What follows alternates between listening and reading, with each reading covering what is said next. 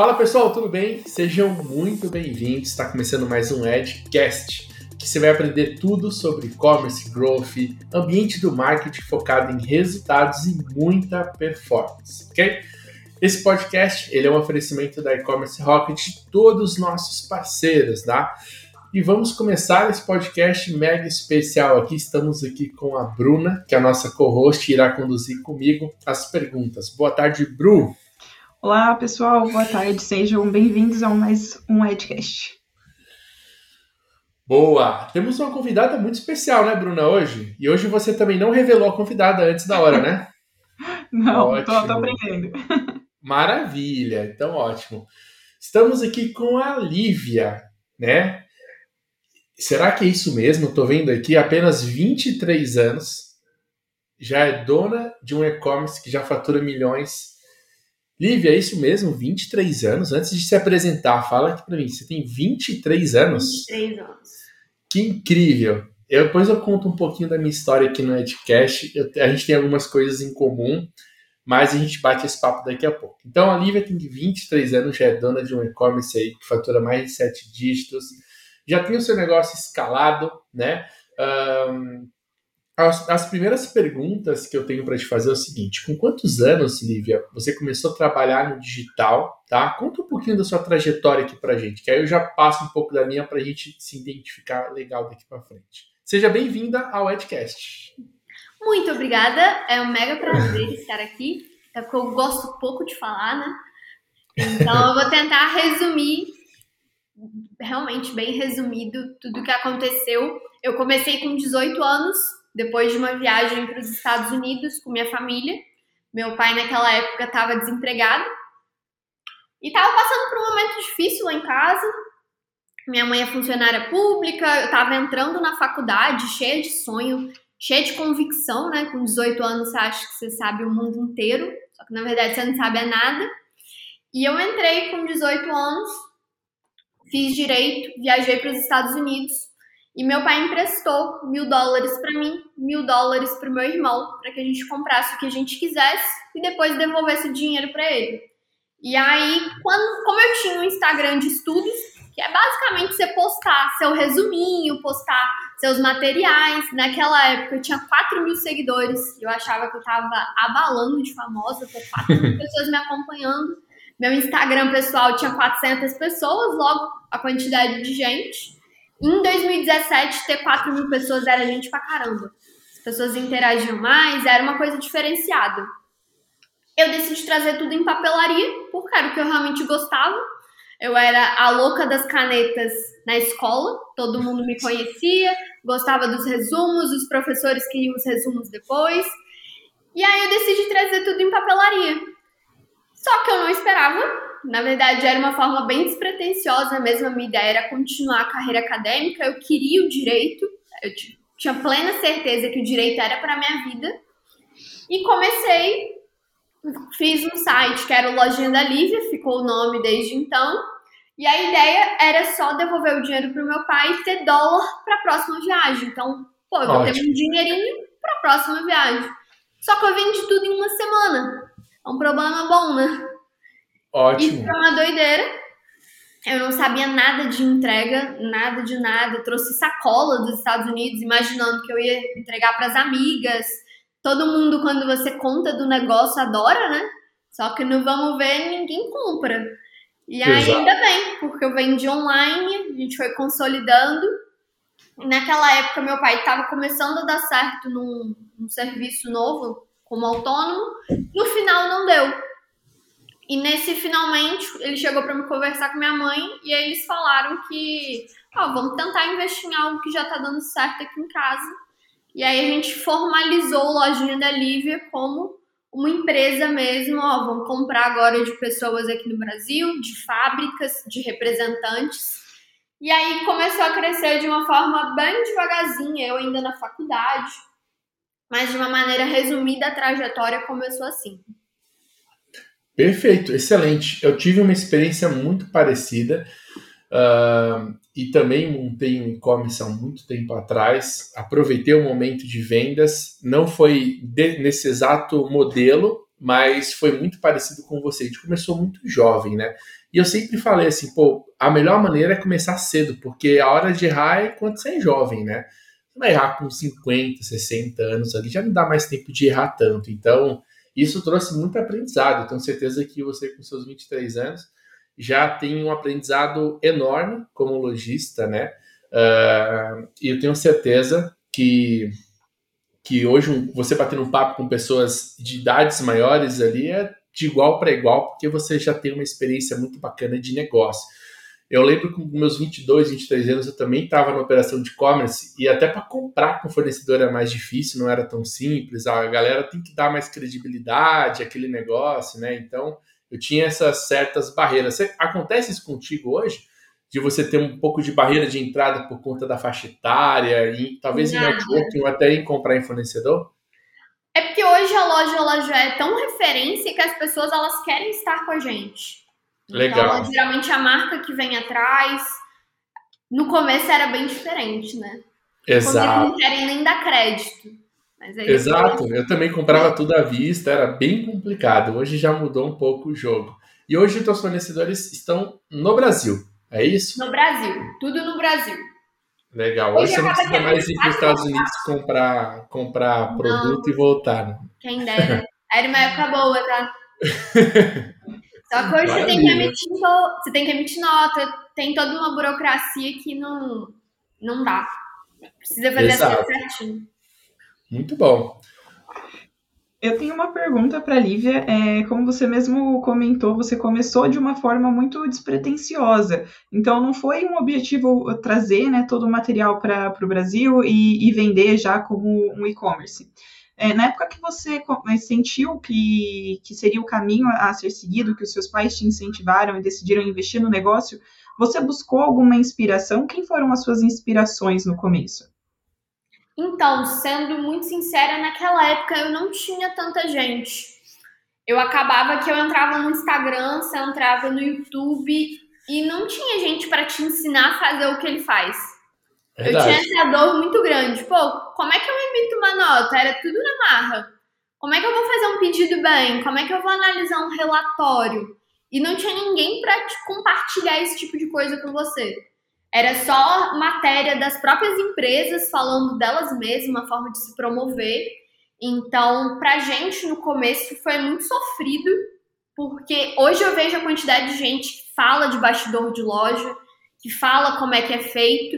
Só que se eu te mostrar como é que era a minha logística há cinco anos, há três anos, vou colocar, e como é que é hoje, é tudo muito diferente. Só que foi aprendendo na marra.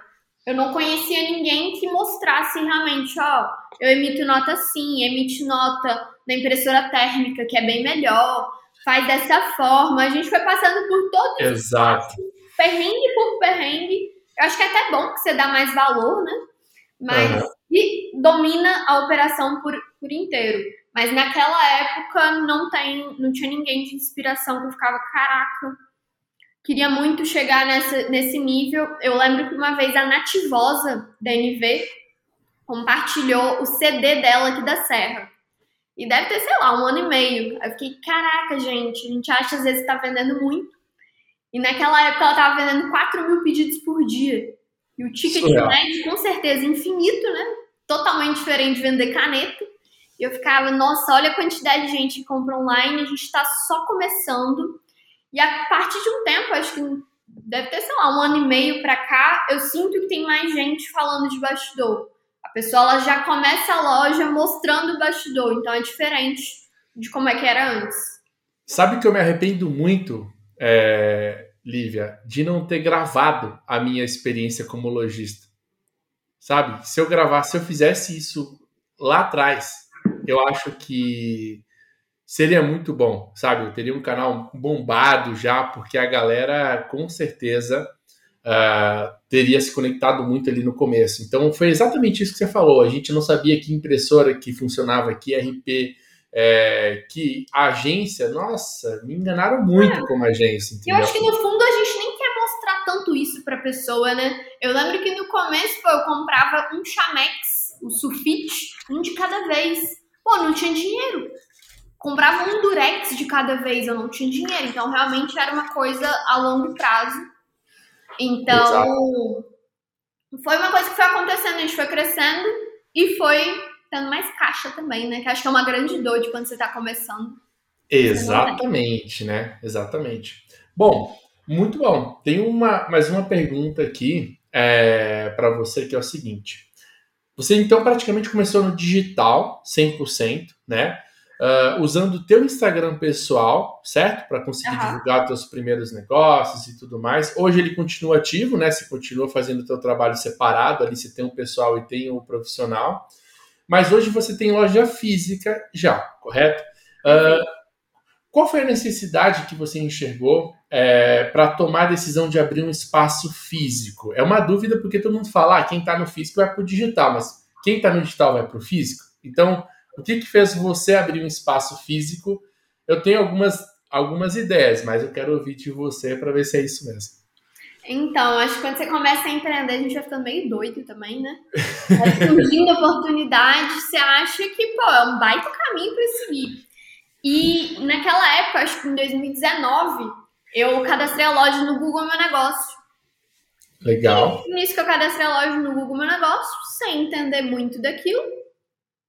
Coloquei achando que era só para mostrar questão de atendimento, de WhatsApp, ó, funciona de tal hora, tal hora. Só que as pessoas começaram a tocar interfone no depósito que a gente tinha. Na época eram 80 metros só de caixa. Caixa, caixa, caixa. E aí tocou o interfone, veio uma menininha e nessa menininha ela comprou as coisas, levou numa caixa de papelão, rodou o estoque, ficou completamente encantada. E o pai dela fez um. Não tinha nem Pix, então não tinha, eu não tinha maquininha de cartão de crédito. Ele fez um DOC pra gente. Ó, tô pagando aqui, amanhã deve estar no banco, qualquer coisa você entra em contato e fez a compra. A menina ela ficou completamente maravilhada, ficou completamente encantada e ela divulgou para as amigas. Nisso que ela divulgou para as amigas, apareceu seis, sete amigas naquela mesma semana para comprar. E aí eu lembro que eu falei com meu pai, gente, isso aqui tem tudo para dar muito certo, porque na minha cidade não tem esse tipo de papelaria. As, as coisas que a gente vende não tem na minha cidade. Quando a gente for para um próximo espaço, que esse espaço ficar pequeno, eu queria fazer um espaço para receber as pessoas. Horário marcado, que ela consiga testar as canetas, fazer as coisas com calma. E a gente fez isso.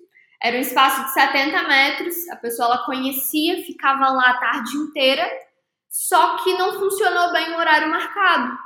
Porque a pessoa ela vinha de férias, ela visitava, ela estava ali de passagem, ela paga Uber e falava: Ó, pô, não quero só daqui a duas horas, queria entrar agora. Uhum. E aí, ó, vamos contratar alguém para virar loja física mesmo. Vamos abrir de 9 a 18, que é o que funciona a nossa logística. Começou a funcionar e não parou. E aí depois a gente foi tendo necessidade de ir adicionando mais coisas, porque o que, que acontece? Uma coisa é quando você tem um site. O negócio físico, ele funciona de uma forma completamente diferente. Exato. E aí, quando a gente mudou de ponto, eu tava num espaço de 200 metros no total, agora eu tô em um de mil. Nesse uhum. de mil metros são três andares. E eu tô no bairro mais nobre da minha cidade. Pô, tô vendendo papelaria prêmio, tô vendendo itens caros, eu vendo mochila de dois mil reais, eu preciso estar num bom lugar. E aí a gente escolheu um lugar que ele era estratégico em relação ao bairro, em relação ao próprio espaço. Pô, tem minha logística aqui, que não tá dando. Precisamos de um galpão, mas tá funcionando por enquanto. E aí surgiu essa oportunidade de abrir real oficial uma loja física, sem ser via interfone, sem ser horário marcado. E aí tem funcionado muito bem. Logo que a gente abriu, a gente recebeu uma proposta do aeroporto de abrir uma loja lá. Então a gente está para abrir agora, deve abrir acho mês que vem. Então tá uhum. devagar. Fazer a obra lá é meio lento, mas está funcionando. Então acho que mês que vem a gente tá com loja lá. E além disso tudo, né, o fato de eu ter um cliente que ele tem a, a o e-commerce, ele decidiu abrir uma loja física também para atender e atender a região, mas muito mais a loja física que virou praticamente o um estúdio de geração de conteúdo dele também. Você usa muito a sua loja para gerar conteúdo também, para anúncios e mostrar que tem algo por trás? Como é que você usa é, é a loja também para essa finalidade? Então, ela é muito fotogênica, extremamente. Uhum. Sou completamente babona nela. Eu acho que ela funciona muito bem, tanto de iluminação quanto de tudo, então dá para você tirar bastante foto. Eu produzo até bastante conteúdo lá, só que, pô, tem um prédio inteiro, então acaba que muda bastante. Agora eu tô na sala de reunião, eu tenho meu escritório, então acho que complementa. E a loja física, para mim, é um pouco diferente, tem muita indicação. Então, boca a boca ele ainda funciona. A pessoa ela vem porque alguém indicou ela é aquela coisa um pouco diferente que às vezes a gente acha que não tá mais na moda, sabe? Mas não, continua, continua, continua. É bem interessante, é muito diferente o físico, o que eu vendo em um, o ticket médio, o que, que funciona para um, o que, que funciona para outro. É como se eu tivesse duas empresas completamente diferentes. Perfeito. Eu ia, eu ia até perguntar sobre isso agora, como que funciona essa divisão entre o físico e o online e até para entender um pouco melhor sobre o estoque, como que é a organização de estoque para um, organização de estoque para o outro. É, e só fazer uma observação também em relação ao boca a boca, a indicação que você falou que super funciona. Recentemente eu vi até uma reportagem que o Elon Musk ele tem uma, um projeto de indicação para Tesla, né? que a cada um cliente, se ele indica três amigos ou três possíveis compradores, ele ganha ofertas, descontos, entra em um programa de fidelidade. Então, é o, um dos caras mais ricos do mundo, comprovando que o marketing de boca a boca por indicação super funciona e é muito atual. Mas aí eu queria, então, só voltando à pergunta, entender como que funciona essa divisão entre o físico e o digital. Então, a gente antes era tudo junto, quando ainda era um showroom, ou seja, pegava dois itens de cada e levava para o estoque, levava para a loja. Só que quando eu decidi abrir uma loja de 200 metros quadrados, isso cai por terra, até porque não funciona. Você abrir uma loja de 200 metros quadrados, você precisa ter uma, três vezes mais de estoque.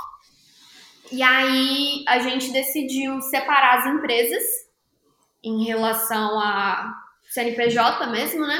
A gente separou porque no site a gente estava saindo do simples. Então, ah, vai só auxiliar com que a gente saia mais rápido. No final, a gente saiu do simples de qualquer forma, não adiantou muita coisa. E hoje o estoque é completamente diferente. São empresas diferentes. Ah, os representantes eles tratam a gente como se fosse um grupo. Ou seja, você compra com a mesma tabela nos dois, porém são faturados diferentes são produtos diferentes, é, é outra empresa. Aqui, no físico, a gente tem algo que eu não tenho tanto no online: criança. É muito diferente quando vem uma criança na loja. E uma coisa até interessante: quando eu inaugurei, não passou pela minha cabeça criança. Não passou. Exato. O meu público, vou colocar, por mais que tenha uma criança, às vezes é uma criança de 10 anos, que já quer, já sabe mais ou menos o que quer de material só que quando você abre uma loja física, você tem a criança de dois que quer uma mochila de carrinho. Você, quer um, você tem muito menino que quer Homem-Aranha, que quer não sei o quê. E eu não queria sair do meu mix de produtos. Então foi algo que a gente foi aprendendo também na marra, vendo a demanda e vendo o que, que tinha que comprar para um, o que, que tinha que comprar para outro. E saem coisas completamente aleatórias de um para outro. Nos, nos dois ambientes.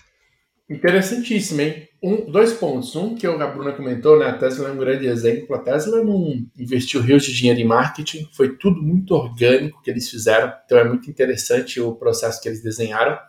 E esse fato da criança na loja é muito interessante porque, na minha opinião, é, isso pode até aumentar o ticket médio. Não sei se você chegou a analisar isso, mas quando, a, quando tem uma criança e tem o pedido da criança, aquele apelo ali, pode ser que a mãe acaba até levando mais coisas do que deveria. Faz sentido isso ou não? Então, na loja física, meu ticket médio é o dobro do site. É bem diferente. Legal. As pessoas Surreal. elas ficam pelo menos uma hora dentro da loja. Elas testam as canetas, é, é bem diferenciado mesmo.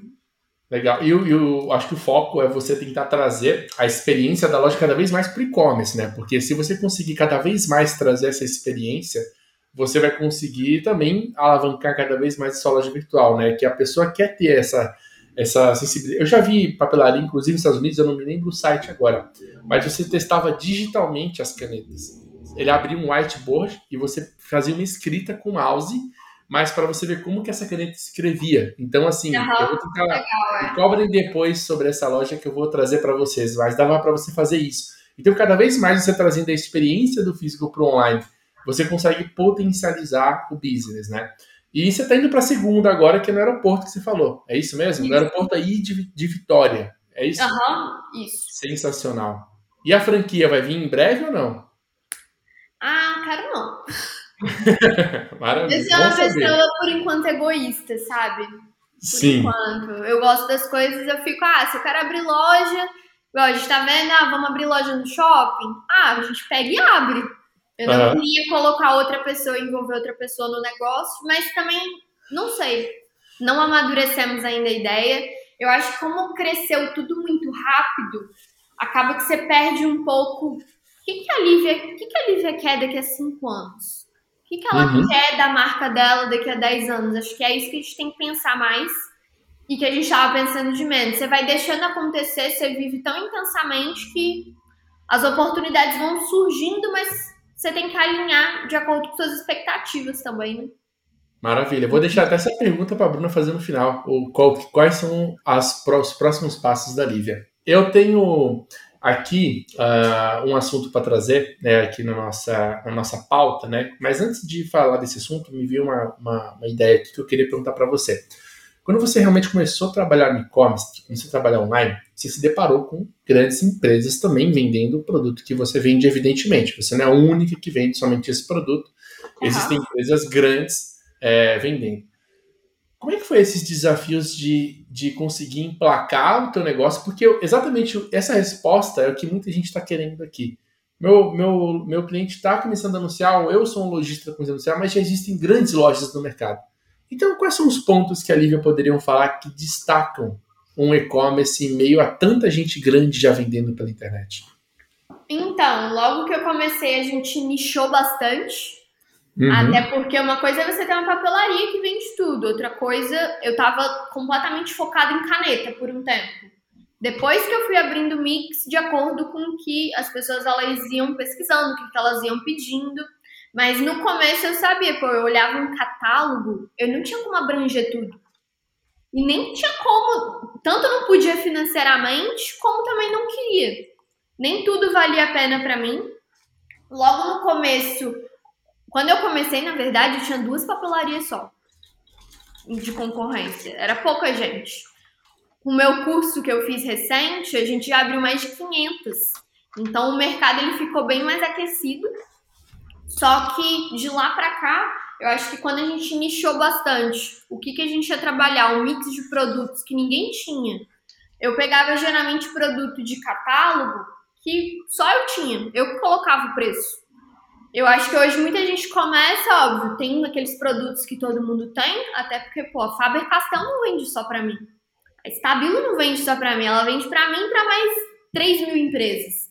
Então Exato. foi uma coisa que pra mim no começo era até ruim, que muita gente te copia, muita gente vai atrás, faz tudo igual. Só que eu lembro que meu pai sempre falava, ninguém é a Lívia, ninguém vende como a Lívia, ninguém mostra Exato. conteúdo como a Lívia, ninguém produz como você. Então é uma coisa que a gente vai amadurecendo e vendo. Pô, realmente, ninguém faz igual eu.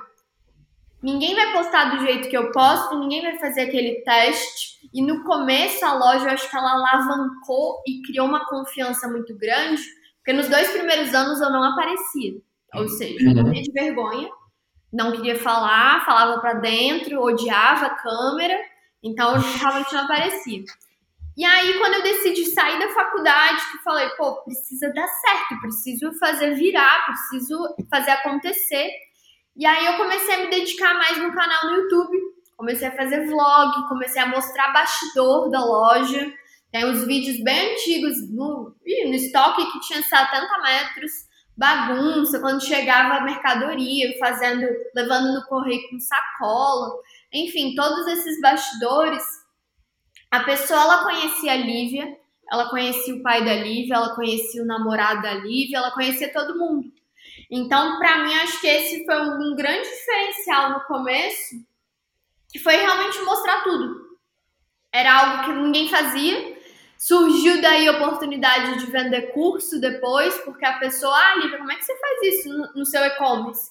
Como é que você faz isso? E aí você vai vendo que tem outras pautas que você não trabalha e que a pessoa também tem interesse. E a pessoa ela queria saber literalmente tudo. Qual era o meu cachorro, o que estava acontecendo na minha vida, como é que estavam meus estudos. E aí você vai se tornando próxima de gente que não te conhece e você já sabe a foto do perfil dela, porque ela tá sempre falando com você, ela tá sempre comprando de você. Eu tenho cliente que eu sei o endereço. Eu sei exatamente onde ela mora. Porque ela Perfeito. compra tanto que eu já sei o bairro, já sei a rua. Eu lembro que teve uma que mudou recente que eu fiquei, pô, você morava no Rio. Nem falou nada. Então é aquela pessoa que vai se tornando realmente próxima de tanto que compra. Eu tenho gente que compra toda semana.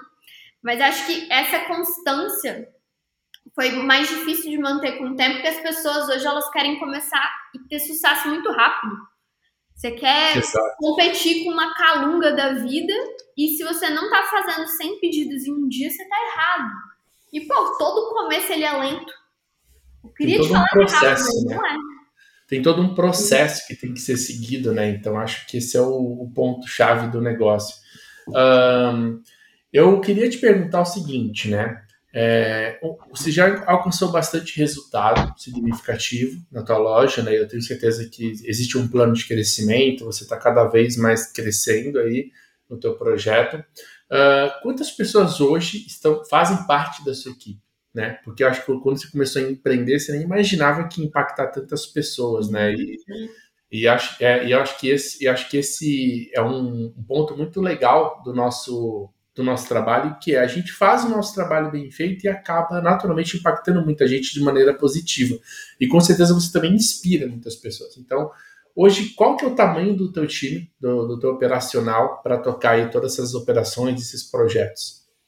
Hoje a gente está com quase 40. Deve okay. estar com 38, 38. Sensacional. 39. É muita gente, hein, Lívia? É muita gente. É muita gente. Pensar que eu é contratei só depois de três anos. É gente É muita gente, que legal. E é um time empenhado, né? Um time que está ali de, vestindo a camisa da empresa, defendendo o projeto, a causa também. Então é uma história muito bonita de contar e de olhar para trás, né? Que tudo começou naquela, naqueles mil dólares ali. Pô, na minha que... varandinha de casa. E na verdade nem foi os mil dólares, foi a iniciativa que seu pai teve que foi muito boa, né? Isso vai, vale muito mais. Se ele te desse 15 dólares, eu duvido que você não faria a mesma coisa, entendeu? Você teria feito uma coisa muito, muito legal, assim. Então acho que, que, que isso conta bastante. Eu achei muito legal a história que a Lívia contou em relação a, ao pai dela falando que ninguém é a Lívia, é, que hoje em dia tudo é copiável, sempre foi, né? Tudo é copiável. E eu fiz até um conteúdo hoje também falando sobre a mesma coisa que o seu produto é copiável, a sua ideia é copiável, seu modelo de negócio é copiável, mas a única coisa que de fato não é copiável é o seu conhecimento, né? Então, esse, essa relação, esse conselho que o seu pai te deu, eu também recebi, e eu queria é, que você contasse um pouco da sua experiência com a sua primeira palestra presencial. Eu vi que recentemente você teve essa oportunidade de fazer a sua primeira palestra e eu queria saber como que foi. Desesperador. então, como eu disse, pô, eu era super tímida. Pegar no microfone para mim foi a primeira vez ao vivo com a local web. Então, eu tava super nervosa. Eu, eles tinham falado que não podia PowerPoint, então eu não fiz a apresentação. Quando eu cheguei lá de manhã cedo, todo mundo com PowerPoint, aquilo foi me dando uma taquicardia. Eu fiquei, meu Deus do céu, vou esquecer tudo. Mas no final foi bem melhor do que eu imaginava. Como tinha sido um modelo de palestra diferente, as pessoas elas não interagem com você, porque tá todo mundo com fone de ouvido. Então você seleciona o que você quer ouvir. Eu nunca tinha participado dessa forma. E eu achei bem interessante. E foi não, completamente desafiador você olhar para todo mundo, um monte de gente grande. E no final deu certo, porque aplaudiram. Depois tive muito network, muita gente veio falar comigo. Foi uma experiência muito legal. Mas eu confesso que na hora, nossa senhora, eu não estava pronta, mas acho que foi bom. Sensacional. Eu, eu lembro. É da zona de conforto. Exato. A minha, a minha, eu sempre tive a vontade de palestrar. E quando veio a minha primeira oportunidade, eu recebi um WhatsApp de um, de um mentor meu e falando o seguinte: Di, eu tenho uma palestra em tal lugar. Eu falei, ah, legal, ele vai me convidar para assistir uma palestra. Mas eu não vou conseguir ir. Preciso que você vá no meu lugar, você entende de qual você podia falar. Eu me encorajei e falei, cara, eu vou arrebentar, vou fazer essa palestra acontecer. Peguei o carro, fui para a cidade, não tinha visto o tamanho da, do auditório, nada. Entrei por trás ali na parte dos palestrantes. Na hora que eu subi no palco, tinha umas 400 pessoas embaixo. Eu tava tremendo muito. Eu tinha que, às vezes, eu segurava o microfone com duas mãos para a galera não perceber o meu nervosismo. E aí eu fiz a palestra, que era para fazer 50 minutos em 30, acelerando, morrendo de medo, né? Terminei a palestra, desci, eu falei, meu Deus, não acredito que eu fiz isso. Aí a galera veio, aquele pessoal perguntando, agradecendo. Fui pro banco de trás e tô contando porque é exatamente isso, é sair da zona do conforto. E aí veio o diretor da, da associação, que veio das palestras, sentou do meu lado e falou: Cara, a gente gostou muito do jeito que você fala, a gente viu que estava um pouco nervoso, mas a gente gostou muito. E eu queria te convidar para você ser palestrante aqui no nosso ciclo, continuar palestrando com a gente. E acabei, tinha sido contratado naquele momento, depois da minha primeira palestra, como palestrante oficial. Foram três anos rodando o Brasil depois dessa palestra inicial, fazendo em várias cidades. Então, acho que foi um, um gatilho muito legal para a gente sair ali daquele, da, da, zona de conforto e continuar impactando, porque você não tem ideia o quanto a gente se impacta também numa palestra, né? É muito é, surreal isso, né? As pessoas elas estão ali paradas justamente para te ouvir. Só te ouvir ali e é tal. Exatamente. Bom. Mas é interessante. Exato. Uh, seguindo aqui, eu vi que nas suas redes sociais você, além de empreendedor e tudo mais, você voltou a fazer faculdade um MBA, etc. Eu quero saber como é que você consegue administrar o seu tempo, não só eu, mas todo mundo, né? É, com tantas demandas acontecendo, né? Porque muita gente vai atrás de mim e me pergunta como eu me organizo. Eu também toco um monte de coisa, um monte de projeto. Então, como você, Lívia, está tocando tudo isso e ainda entrando aí num novo desafio de estudo, de carreira? Então, eu confesso que toda vez que tem prova, eu me arrependo de ter entrado. Me arrependo muito, eu fico, gente, onde que eu tava na cabeça? Mas a faculdade eu fiz o seguinte só. Eu deixava tudo para estudar um dia antes da prova. Não tem jeito, eu acho que também não tem fórmula mágica. Ah, todo dia eu pego um pouquinho, eu estudo, não funciona. Eu sempre tenho uma demanda mais importante na empresa do que da faculdade. Então, se eu puder deixar para depois, acaba ficando para depois. Eu queria ser motivacional e 100% produtivo, mas não rola. E na faculdade, eu sou uma pessoa que eu lido muito bem com pressão. Então, para mim funciona muito eu pegar e estudar tudo em um final de semana para fazer a prova no, na segunda-feira. Eu lido bem com isso. Eu fico desesperada naquele momento, mas funciona. E a minha faculdade inteira foi assim. Eu peguei no último período 10 matérias para formar para adiantar seis meses. Então, eu faço cinco, cinco, peguei dez de uma vez. Foi sufocante durante aquele período, só que passou e eu formei. Então, funcionou. Formei ainda bem legal de nota. Achei que no final funcionou. E em relação ao MBA, eu estou fazendo da Empíricos. É um legal. marketing. Porque eu sinto que muita coisa eu aprendi na intuição ou fazendo, ou aprendendo, ou indo atrás de alguma plataforma, mas eu não sabia bem pô, como é que as grandes empresas trabalham, como é que funcionam as coisas na teoria mesmo, vamos entender um pouquinho da teoria. E aí é uma coisa que eu também acabo pegando só final de semana, quando eu tenho alguma prova para fazer. O que é algo ruim, né? Mas é bom que a gente tem constante, pelo menos, estudando, né? Você tá ali vendo coisa nova, vendo. Tem muito networking ali, muita Sim. gente grande. Esse, esse lance que você falou do, do trabalhar, é, estudar sob pressão, né? Trabalhar, acho que é uma resiliência que a gente cria enquanto empreendedor, sabia? Porque eu, eu me aventurei recentemente também em voltar aos estudos, mas na, numa área que eu gosto, que é aviação. E eu confesso para você, sentar numa, numa cadeirinha de escola e ver uma matéria que você nunca viu na vida te faz voltar, parece que no passado, sabe? Tipo, cara, tô aprendendo tudo do zero. Eu não digo talvez a questão do marketing digital que você está vendo, que muita coisa que eu acredito que você já faz, eles vão te ensinar e você vai falar, cara, estou no caminho certo, isso é muito legal.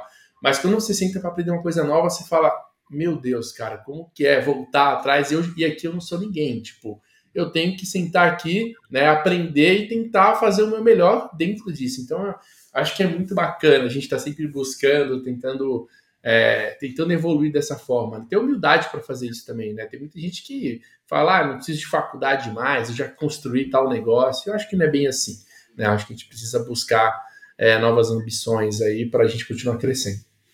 E você, só uma dúvida, você se formou em Direito? Terminou a faculdade de Direito? Não. Eu saí no quarto período. E você, essa última formação foi em que área? Marketing. Eu formei marketing, marketing na em São Paulo, na FGV. Legal. Legal, muito legal. É, assim como vocês também, eu voltei para o MBA e quando você falou que é, nas, nas épocas de prova, né, já se arrepende, eu tô assim na segunda aula, já tô, meu Deus, por que, que eu voltei para uma pós-graduação? Mas é muito satisfatório. Eu, eu achei bom, só que te força a estudar. É. Exato. E é muita coisa nova, né? Você acaba passando, tem contato no dia a dia, que você fala, não, mas isso de fato foi pensado, né? Tem todo um, um, um, histórico e um porquê de ser feito assim. Às vezes, na prática, a gente só vai aplicando, vai aplicando, e não, não tem tanto da visão teórica, o que é muito importante também. É, eu sinto que, principalmente com o curso, eu tinha necessidade de entender a teoria. Pô, por que, que as coisas elas funcionam dessa forma? Qual é a melhor forma de passar isso? Até em relação à metodologia, pô, qual, como é que eu vou dar uma aula sobre isso? Qual vai ser a melhor forma? Então, para mim, me ajudou bastante. Mas eu confesso que eu me arrependi todos os dias. Acho que é um mal mesmo de, de quem está empreendendo, de quem está em outra área. Exato. Você quer fazer, mas, é muito... mas não tanto, sabe? Sim, eu mas é que... importante voltar, né? Pode falar, Bruno. Eu brinco que, que a gente não pode ver cinco minutos sobrando na agenda que já encaixa outra coisa, outra função para fazer. É muito verdade, muito verdade isso. Esses dias eu, eu fui, fui. Eu ia para Vitória, né? Para um evento aí. Eu acho que a gente tinha te falado, acho que a Letícia devia ter te falado. A gente estava indo para um evento aí e aí todos os voos foram cancelados. Aí eu não fui para o evento, evidentemente, não tinha avião para me levar. Aí esse dia eu voltei aqui para casa, era sete da manhã, olhei minha agenda, estava fechada para evento. Eu não tinha mais evento. Aí eu olhei a agenda e falei, nossa, um dia livre? Que nada. Eu comecei a marcar um monte de reunião. Entendeu? Comecei a chamar um monte de gente. Eu falei, pô, preciso falar com você e tal. Aí daqui a pouco minha agenda estava tomada de reunião virou um dia comum. A gente é muito assim, né, cara? Mas é mesmo. É, Lívia, eu queria que, se você puder, nos, nos deixar alguma algum insight para principalmente mulheres que querem empreender ou que já são empreendedoras e que estão nesse caminho, assim como você. Se você puder nos deixar algum insight de, de tudo que você já viveu, de todos os seus desafios né, e dificuldades que você já superou, para quem está nos ouvindo também. Então, acho que hoje o principal foi dar muito tempo ao tempo eu sei que no começo parece que tudo tá jogando contra a gente. Tudo dá errado. Parece que ninguém te apoia, nem sua família, nem a pessoa que tá perto de você, ou seus próprios amigos. Só que no final eu sentia que eu acreditava em mim o tempo inteiro. Só que acho que a falta de motivação ao redor atrapalha. E acho que a gente tá muito se comparando com os outros é o tempo inteiro querendo estar tá do jeitinho que aquela outra pessoa tá, vendendo do jeito que ela tá. Então eu lembro que quando eu conheci uma pessoa que ela tava num galpão, eu comecei, gente, eu também quero estar. Tá. Só que, pô, não, nem todo momento de estar num galpão e você tá querendo aquilo que a pessoa quer, que a pessoa já tem, só que ela tá ali tem 15 anos. Pô, eu tô aqui tem 5. Você tá começando tem um mês. Então, tempo ao tempo, eu recebo muito, muito direct. Lívia, comecei tem um mês, deu tudo errado. Eu, gente, um mês nem deu tempo de dar certo ou errado. Então, às vezes, a gente vai com muita sede, muita pressa, muita vontade de fazer acontecer, só que você não dá nem tempo ao tempo. Você não dá nem tempo da ideia maturar, de ver se está realmente no caminho, de corrigir todos os erros. Então, seja para mulher, seja para homem, acho que é principalmente ser um pouquinho resiliente, né? Aguentar mesmo quando tudo tá dando errado. E se você acha que você vai desistir, talvez não seja para você mesmo. Talvez você já joga a bola fora porque não é para você, porque eu acho que é uma coisa que você precisa aguentar. Pô, você passa por muitos altos e baixos. Tem mês que não vende tão bem, tem mês que vende bem demais, tem mês. Cada mês é diferente. Então, acho que é uma coisa que a pessoa precisa ter em mente e que faz parte, é normal do processo. Perfeito. Muito, muito legal, obrigada. Uh, bom, quero agradecer você Lívia, pelo bate-papo, pelo tempo. Falei, ó, 40 minutos cravados aqui de muito conteúdo, de muita troca. Por você ter dedicado esse tempinho aqui com a gente, eu agradeço demais, tá? Uh, agradecer também a Bruna, né, pela disponibilidade, pela iniciativa de, de fazer esse podcast ter vida. É, vamos deixar o, seu Instagram aqui para o pessoal conhecer. Qual que é o seu Insta aqui? Como o pessoal pode te seguir, te acompanhar? O meu? Exatamente. Ah, arroba Lívia VSCN. Achei que você estava falando com a Bruna. Não, da Bruna todo mundo conhece já. A Bruna já. Quando solta o podcast, todo mundo já sabe que é o podcast da Bruna. Não. Então você não tá nem. Lívia VSCN. O meu, o meu... Pode falar, vamos lá. Lívia VSCN. Lívia VS. CN. CN, legal. O meio da Bruna, a galera já tá enjoada de ouvir já aqui. A galera já tá pessoal quer conhecer os convidados, querem seguir, acompanhar. Então, pessoal, sigam a Lívia e acompanhem. E seu site, o lojinha? Lojinha da Lívia. Ponto com, ponto ah, br. Ponto br. No Instagram, só Lojinha da Lívia. Vai pro meu, vai pro, pro site, já tem tudo lá. Legal. E eu vi aqui que você usa a Tray, né? A plataforma. Eu uso. Muito legal, cara. Eu também, na minha pelúcia usar, gostava muito. Ótimos custo-benefício, recurso, escalabilidade, sensacional. Muito legal. Ah, Tem muita coisa em comum é, aqui na, nas nossas histórias. Gostei muito, tá? E em breve eu seu namorado para fazer o um podcast aqui comigo, viu? Ai, Já avisa ótimo. ele aí, se prepara que eu sei que ele é GDP, ele é aplicado, faz acontecer, gosto muito, ah, eu é. no Instagram também. Não vou falar o Instagram dele para a galera ainda, porque quando ele vier aqui, ele fala para a galera, tá? Lívia, ah, muito obrigado pelo papo, um tá? foi muito legal. Bru, muito obrigado também, e a gente se Obrigada. vê, pessoal, no próximo Edcast. Obrigada, tchau, tchau.